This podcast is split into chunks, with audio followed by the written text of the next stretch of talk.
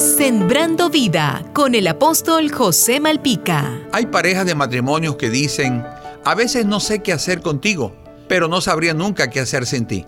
Convivir es una de las cosas más agradables, pero en ocasiones suele ser muy desagradable. Por lo general solemos ser muy ligeros a la hora de abordar los conflictos en la familia. ¿Sabía usted que las parejas que se divorcian lo hacen basados en sus sentimientos y emociones antes que por razones realmente de peso?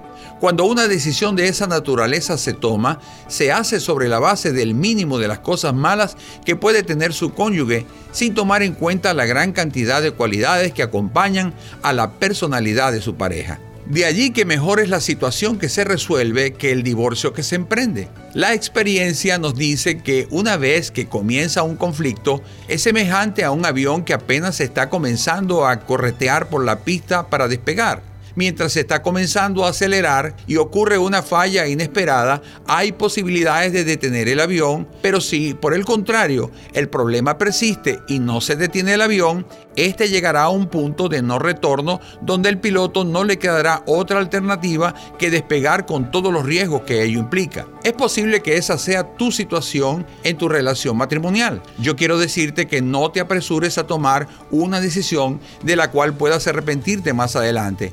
Evalúa los costos, cerciórate que no prevalezcan tus emociones y pide ayuda cristiana.